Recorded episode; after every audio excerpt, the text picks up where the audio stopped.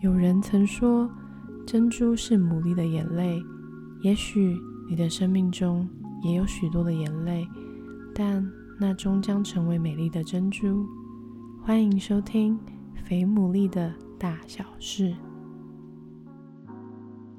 Hello，大家好，今天呢要来跟大家分享一本绘本。这本绘本呢叫做《我可以加入你的俱乐部吗》。然后，因为这是我们基金会最近新买的一本绘本，当我在读的时候就觉得这本书也太有趣了吧，所以就决定说，那这一集呢就要来跟大家分享这一本绘本。那我们就继续来听喽。我可以加入你的俱乐部吗？鸭子想要结交新朋友，所以他决定要加入一个俱乐部。你好，鸭子说：“我可以加入狮子俱乐部吗？”嗯，狮子回答：“我看你已经有一头很壮观的毛了，但是你能够像我这样吼叫吗？”狮子深深的吸了一口气，挺起胸膛，然后，哇！轮到鸭子试试看，它深深的吸了一口气，挺起胸前的羽毛，然后，呱！申请拒绝。狮子说：“你实在不是我们狮子俱乐部要找的对象。”我可以加入蛇的俱乐部吗？鸭子说：“嗯，你有手或是脚吗？”蛇问：“我有脚和翅膀。”鸭子骄傲的笑着说：“太可惜了。”蛇打了一个哈欠，他说：“我们其实已经不再接受有手脚或是翅膀的了，但是你至少能够像我这样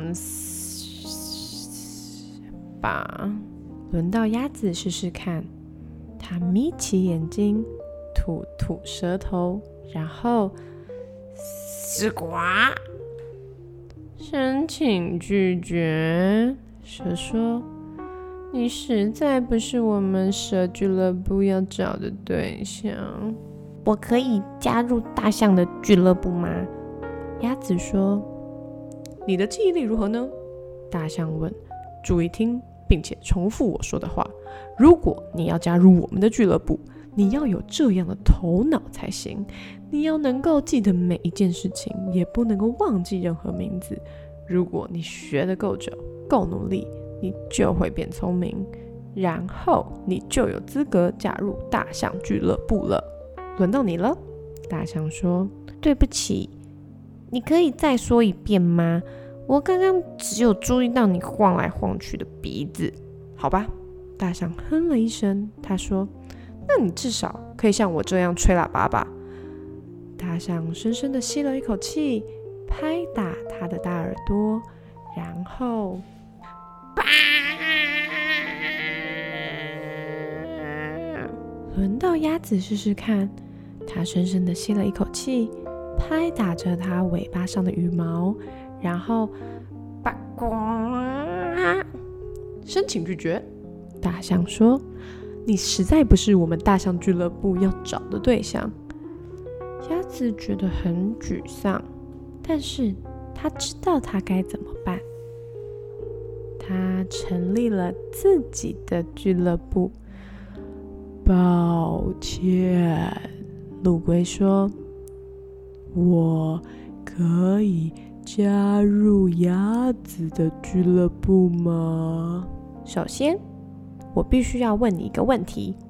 鸭子拿起纸和笔，他说：“你要和我在同一个俱乐部吗？”“是的，拜托。”乌龟说。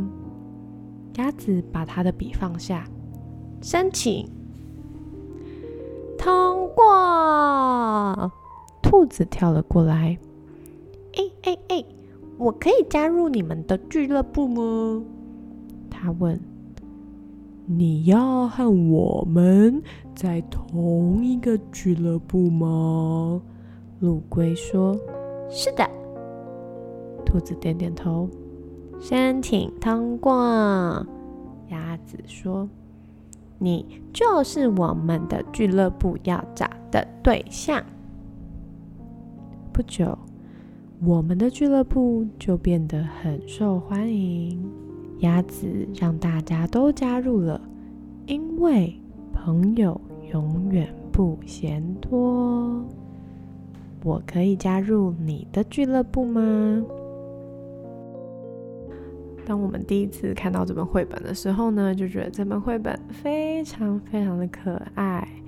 嗯，它把每个动物的特性都讲得很明确，然后也让呃人去思考说，其实我们有些时候莫名的会有一些标准，那那些标准很多时候是按照我们自己的需要，而不是真的是以对方的需要。